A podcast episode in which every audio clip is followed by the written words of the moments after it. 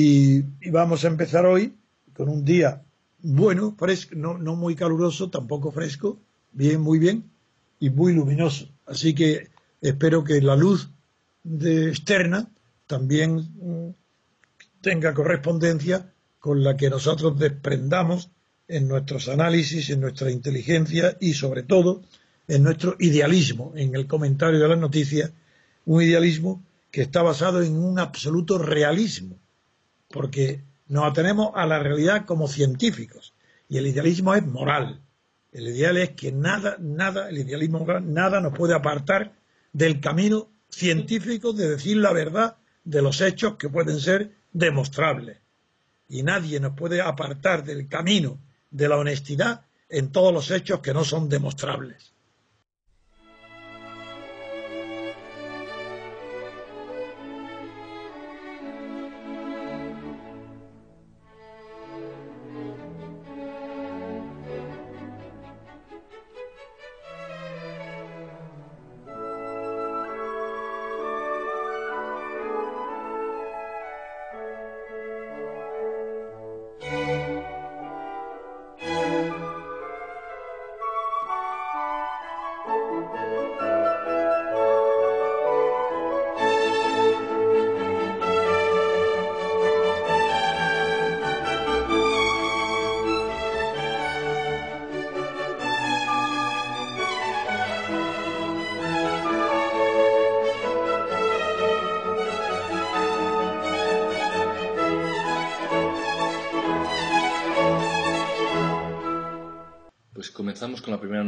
Que no está en los, en los eh, periódicos impresos porque el discurso tuvo lugar a las 2 de la mañana, hora española, y están los digitales como Voz Populi, que titula, titula lo siguiente.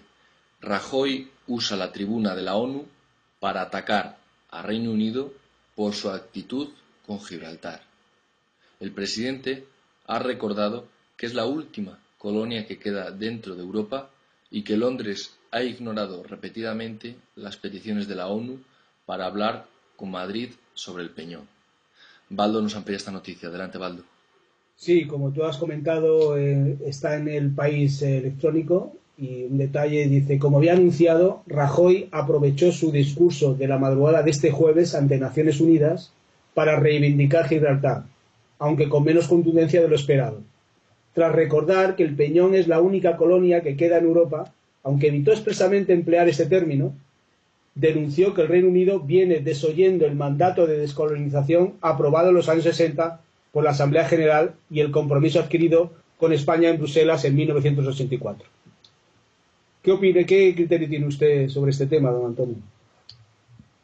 Lo he expuesto ya alguna vez, pero lo voy a repetir, nunca con las mismas palabras, pero sí con las mismas ideas y el mismo rigor conceptual. Mm, es completamente poco inteligente que Rajoy plantee ante la ONU un problema, el de Gibraltar, que ya fue planteado y resuelto por la ONU. Claro que lo enfocó como un problema colonial, pero ese fue un defecto. En lugar de ser un acierto, fue un error. Porque la ONU si lo enfoca como un problema colonial, la solución tiene que ser la misma que los problemas coloniales, es decir, la autodeterminación. Si España y este Rajoy, que nadie le pone, que eh, asesorado por un ministro Margallo, que es verdaderamente la definición de la imprudencia, de la insensatez y de la ignorancia, pues es normal que cometa errores que son gravísimos para un presidente del gobierno. ¿Cómo puede ser que Rajoy en la ONU haga el ridículo pidiendo que se resuelva el problema de Gibraltar con arreglo a la definición que en los años, no me acuerdo, fue 50 y tanto, la propia ONU definió el problema de Gibraltar como un problema colonial, entonces no tiene más remedio que repetir la ONU que la solución es la solución colonial. Repito, el derecho de autodeterminación, que es un derecho subjetivo, no territorial. Luego, para la ONU, la solución de Gibraltar es preguntarle a los habitantes de Gibraltar exclusivamente, no a los ciudadanos ingleses, ni a los ciudadanos españoles, sino exclusivamente a los llanitos, si qué quieren, quieren pertenecer como están, dependiendo su, la de la soberanía inglesa, si quieren hacerse independientes, separarse de Inglaterra, esa es la única consulta que pueden, porque ni siquiera en un referéndum de autodeterminación puede incluirse la pregunta de si quieren ser dependientes de España. Eso no está en la autodeterminación, porque la autodeterminación es si quieren o no liberarse de la soberanía inglesa, punto, nada más. Si, si ahí votan que sí, pues, pues, pues, como consecuencia ineludible es que la, unidad territorial española eh, hace que se anexione el territorio de Gibraltar con lo que tiene dentro. Pero tampoco estaba previsto que en un, no hay previsto ni antecedentes en el mundo que en un, en un referéndum de autodeterminación los habitantes afectados voten de ser de, de pertenecer a otra colonia. Si es que ser colonizados por España. Pero si es que es un contrasentido. Si habéis aceptado que Gibraltar es una colonia inglesa, pues lo único que puede Gibraltar es independizarse de Inglaterra, punto. Pero no unirse a España. Eso ya será un tratado posterior de carácter internacional. Eso no está planteado, es la locura de las locuras, es la ignorancia de Margallo, de Rajoy, de Franco, de todos los ministros. No han enfocado bien. Dije también en una ocasión que, tampoco tenía solución si en lugar de no, no enfocarlo a través de, de considerarlo como un problema colonial, enfocarlo como un conflicto jurídico o jurisdiccional entre dos potencias rivales o eh, eh, distintas como sería el Reino Unido y España. Porque para someter un conflicto de esa naturaleza, que afecta a un territorio, someterlo a una decisión vinculante para Inglaterra y para España, tendrían que llevarlo al Tribunal de la Haya. Pero para llevarlo al Tribunal de la Haya no puede bastar uno solo. España no puede pedir que el Tribunal de la Haya se pronuncie, porque el Tribunal de la Haya, como corresponde a que no existe, en el fondo no existe derecho internacional, si es que esto es lo que... estos conceptos elementales del derecho es lo que ignoran los ministros de Asuntos Exteriores como ahora callo. El derecho internacional por sí mismo no tiene autonomía, porque para que haya derecho autónomo, derecho en el sentido literal de la palabra, tiene que haber en caso de incumplimiento de la norma una autoridad política, material, con fuerza, ejército, policía, para aplicarlo. Y, el derecho internacional, ¿quién, tiene la autoridad? ¿La ONU? Pues ya habéis visto el escándalo de la... No hay nadie que pueda aplicar las normas de derecho internacional dando la orden a la policía o ejército de la ONU para aplicarlo. Luego, digo, el Tribunal de la Haya resuelve todos los problemas que dos o más estados quieran someterle voluntariamente, pero tienen que, como una especie de arbitraje. Pero tienen que someterse los dos. Si Inglaterra no se acepta someter el problema de Gibraltar junto con España a la decisión del Tribunal de la Haya, es imposible. Esto es lo que quiere decir nada más que la ignorancia tan grande. No es momento porque llevaría mucho tiempo, que ya lo dije otra vez, cómo yo enfocaría la cuestión de Gibraltar en beneficio, pensando antes que nada no en el beneficio de los ingleses ni en el de los españoles, pensando sobre todo en el beneficio de los gibraltareños. En resumen, un fracaso absoluto de Rajoy en la ONU. No se va a decir nada nuevo sobre Gibraltar. Y el enfoque revela la ignorancia del derecho internacional, con la reserva que digo que no hay verdadero derecho internacional.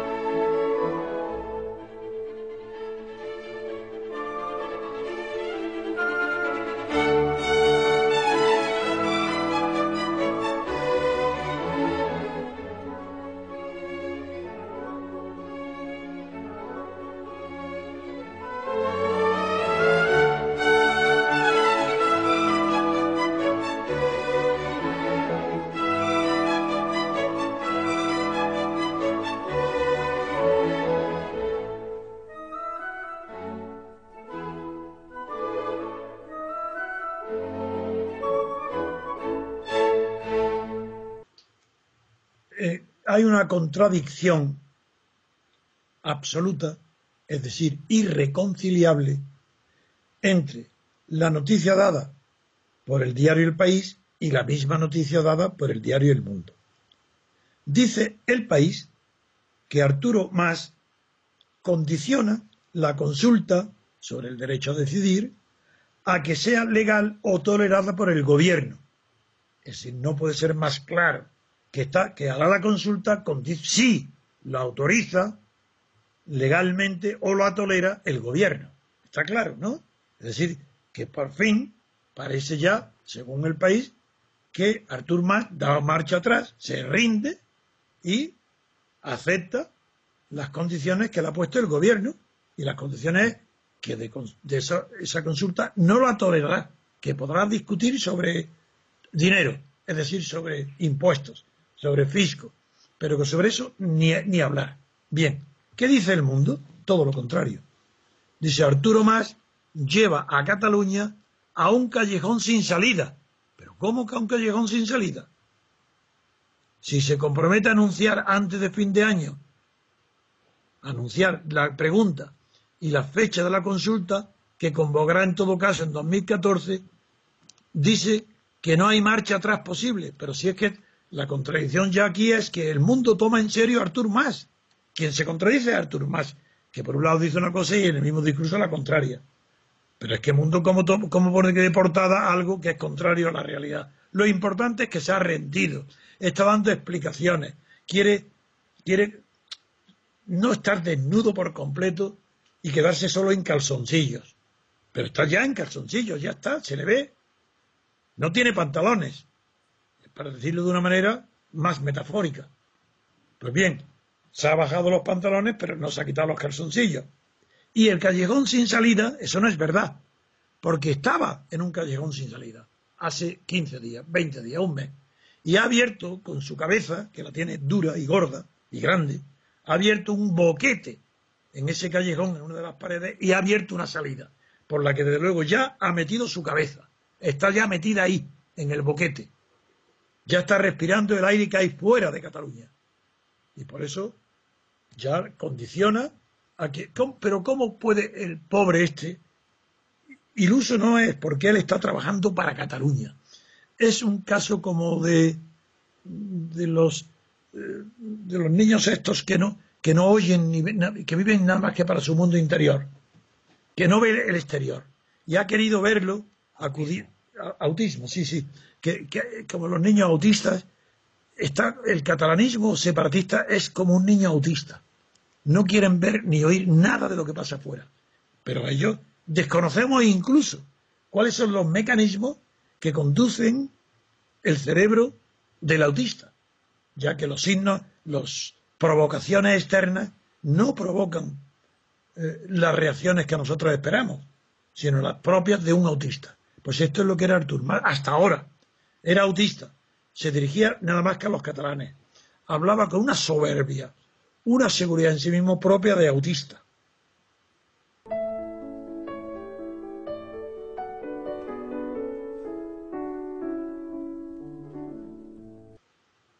ha consultado en Europa y le han dicho, no señor, usted nada, por ahí nada, se ha acabado. Si usted va a Europa, ahí Europa no tiene cabida, no va a admitir a una Cataluña independentista. Se va, ha, tratado de rendir, ha confundido eh, la falta de carácter y de personalidad de Rajoy, ha creído que era tolerancia. Y ahora ya se ha dado cuenta después de la carta que no, aunque él creía que no era una negativa tan absoluta como la ha hecho Bruselas, sin embargo, creía que tenía una esperanza. Esa esperanza se la ha acabado. Y antes de que le replique el gobierno español, antes de que le prohíba nada, se pone el parche y la venda antes de recibir la pedrada. Eso es lo que ha hecho, que ahora tiene la cabeza rota, porque ha tenido que dar un cabezazo para buscar una salida en el callejón, la tiene rota y no puede hacer nada más que negociar con Rajoy, con el blando de Rajoy, con la falta de carácter de Rajoy, negociar qué obtener de dinero, pelas, a cambio de que la consulta sea puramente declarativa, romántica, que no tenga efecto. Si no, no se comprendería que la principal organización patronal de Cataluña le haya dicho que está de acuerdo con que haga la consulta, que le parece bien el derecho a decidir en abstracto, pero que está en contra de toda iniciativa catalana o de Artur Mas para pedir un referéndum sobre la autodeterminación o el derecho a decidir. Que señal de que ya incluso los que solamente trabajan por la pela, como, es su obligación, que son los empresarios, está bien, le están diciendo a Artur Mas, ya, por, ya no te seguimos más, hasta aquí hemos llegado. Entonces la han apoyado, la han empujado a un romanticismo loco, suicida, y el loco suicida, que no tiene de loco nada, puesto que parece que es muy sensible a las situaciones de dinero de su padre y su familia y no sé la propia, como eso no es nada loco, pues claro, reacciona con inteligencia práctica y ya está dándole a él la salida a su propia locura, a su propio autismo. Si se hace lo que está ya diciendo, lo que Artur Mar estaba buscando es una salida a su autismo. Pero eso le va a llevar a un enfrentamiento directo con Esquerra Republicana. Esquerra Republicana mm, sabía lo que estaba pasando, lo que se avecinaba. Por eso le dijo que si ya anunciaba la fecha y el texto de la consulta de autodeterminación sobre el derecho a decidir, que Esquerra Republicana le daría ya públicamente el apoyo entrando a formar parte del gobierno de la Generalitat. Señal de que sabía lo que se avecinaba. Ha fracasado. Es decir, quien triunfa de momento es Durán Lleida, que quiere tener una postura en ambas aguas entre, y ha, insinuado la idea loca, idiota del confederalismo, tan tonta y tan... Bueno, e incluso es peor el confederalismo que el federalismo. Porque, si bien es cierto que para ser hacer una federación tiene que haber previamente una situación de estados separados que quieren unirse en una federación, cosa que no es aplicable a España, puesto que es un estado único y no, es, y no se ha inventado los griegos que conocieron, bueno, de verdad, centenares de casos distintos de federación, confederación, ligas, asociaciones temporales, todo, todo, todo eso está ya en Grecia. Pero bien, en el mundo moderno, lo que se conoce no más que sean dos tipos, que es la federación y la confederación. Es verdad que mi amigo, que vendrá pronto, eh, magistrado, que es especialista, defiende la tesis que es impropio hablar de Estado federal. Creo que no. Creo que hay un residuo estatal eh, confederal que hace posible que cuando se trata de Suiza, que es una confederación, se puede decir que hay también un residuo de Estado confederado. Pero en fin, eso lo explicará él cuando lo invitemos a, nuestro amigo y próximo conocido vuestro, Daniel. Daniel Sánchez se refiere. al magistrado Daniel Sancho.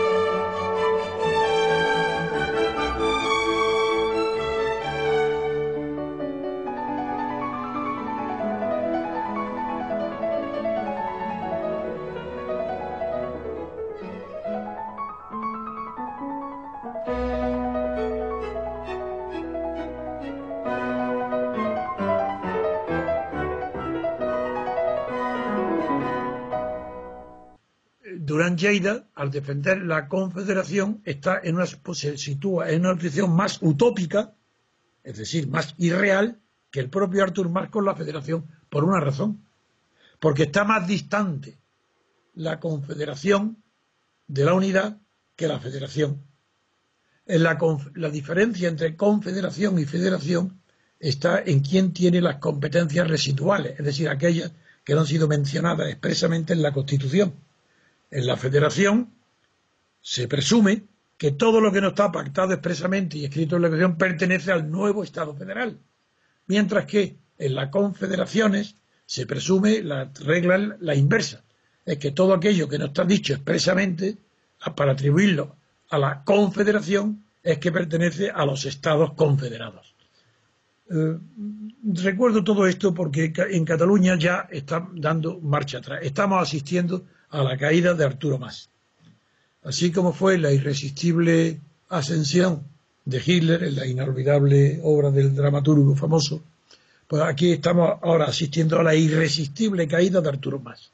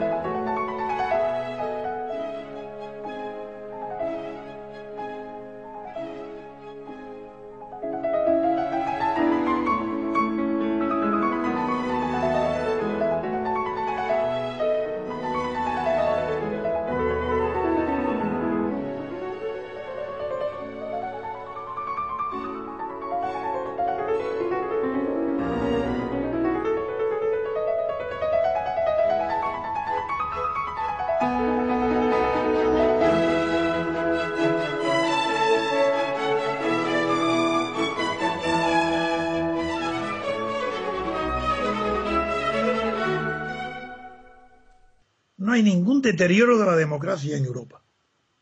En la Unión Europea no hay deterioro alguno, ni un milímetro, nada. Porque no hay, simplemente porque no hay democracia. Pero ¿cómo va a haber deterioro de la democracia?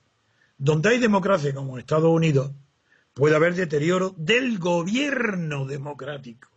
Pero no de la democracia, porque la democracia es un sistema político de, la forma de Estado y que a su vez de la forma de, no de la forma de gobierno es una eh, forma de gobierno. Eso no se deteriora, a no ser que se deteriore o se incumpla la Constitución. Entonces sí, si no se cumple. Pero si no, ¿cómo va haber deterioro de la democracia? Si la democracia son reglas de juego. Si hay deterioro es que ya no hay reglas de, es que no hay democracia. Si se dice que la democracia no se puede deteriorar, si no se cumplen sus reglas, no hay democracia. En Estados Unidos, Nixon es un ejemplo clásico que hubo un deterioro de qué? Del gobierno democrático, porque Estados Unidos sí es una democracia. Pero ¿acaso Nixon alteró las reglas de la democracia? ¿Es que Nixon alteró las reglas de la Constitución? De ninguna manera. ¿Qué es lo que alteró? La decencia y la honradez implícita en, en las reglas de juego de la democracia que presupone que no pueden ser espiados los que no se pueden cometer actos indecorosos, ni lícitos, ni inmorales, un gobierno contra, de, ni de partido ni de ningún tipo. Es corrupción. Claro que puede haber corrupción. ¿De quién? Si la corrupción no se traduce en un cambio en las reglas de juego, pues no hay corrupción de la democracia tampoco. Hay corrupción de quién? De los gobiernos o de los órganos del Estado. Entonces, en Europa, como en Europa lo que hay, salvo en Francia y en el Reino Unido, en todos los demás sitios, lo que hay son un Estado de partidos, la corrupción de los partidos implica una corrupción del Estado porque son órganos del Estado.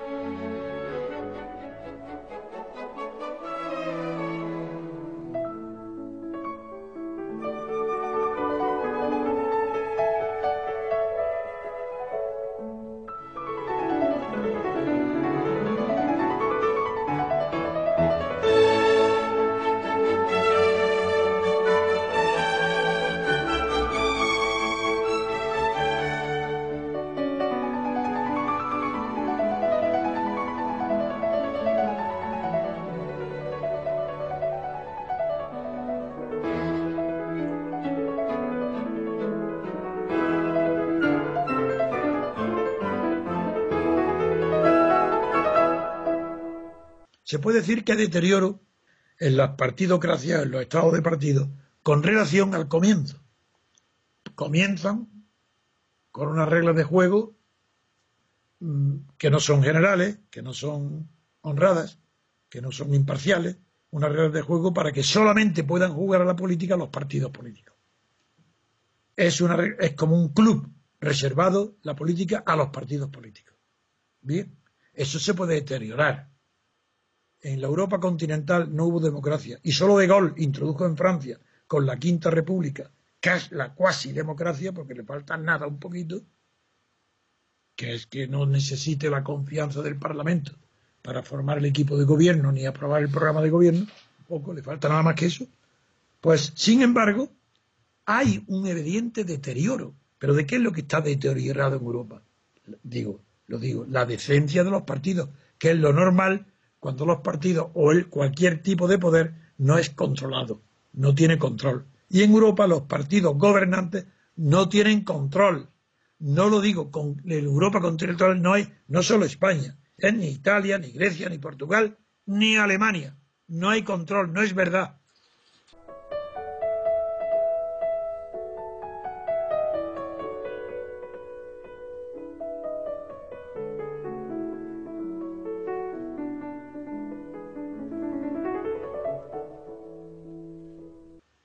Política se, pueden, se miden los resultados económicos y la cantidad de corrupción, no la calidad de corrupción.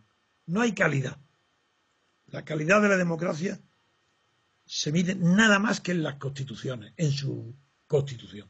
Y como no hay ni una sola constitución, salvo la francesa, que sea democrática, pues no hay disminución de la calidad democrática en Europa, que es la misma que que tuvo desde el final de la Guerra Mundial, es decir, cero, ninguna. No tiene democracia. Pero eso no quiere decir que haya aumentado enormemente, que es el caso a lo que se refieren. En España, por ejemplo, es el alarmante aumento de la corrupción lo que lleva a los expertos europeos a hablar de que ha disminuido la calidad de la democracia. Ah, disminuye la calidad de la democracia porque aumenta la corrupción. Eso de ninguna manera. ¿Pero qué tiene que ver una cosa con la otra? Si no hay, si, aumenta la corrupción, será porque no hay controles políticos para evitar la corrupción. Y, lo natural que con el paso del tiempo es que aumente. ¿Y cómo se, cómo se evita la corrupción? ¿Con controles de qué tipo? ¿De tribunales de cuentas? De ninguna manera. Eso es, es el chocolate del loro. ¿Cómo, ¿Cómo se puede evitar la corrupción? Pues como se trata, de, lo que se está hablando es de corrupción del poder, porque es la corrupción de los poderosos, pues ahí para eso está Montesquieu, que se lea Montesquieu, el capítulo 9 del, del espíritu de las leyes, que lo recuerden, que lo aprendan de memoria.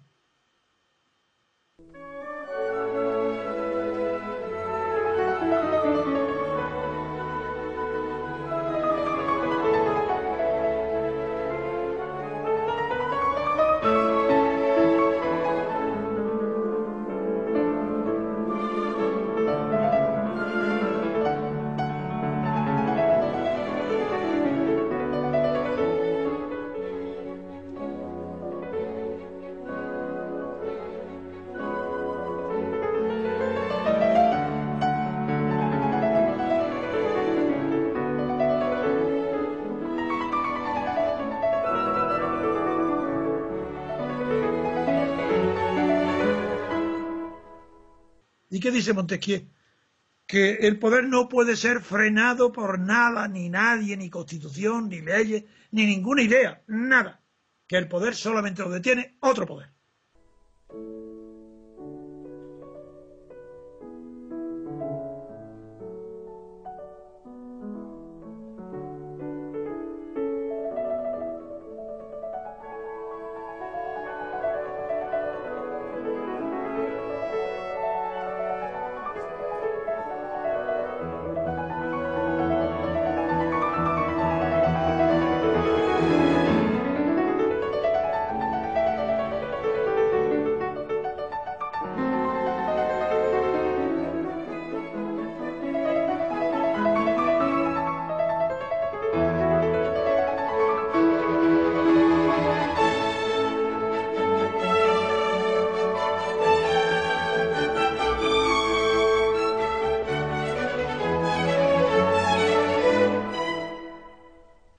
¿Es que acaso hay en Europa algún poder que detenga a los gobiernos, al Ejecutivo? No, señor, salvo en Francia no lo hay.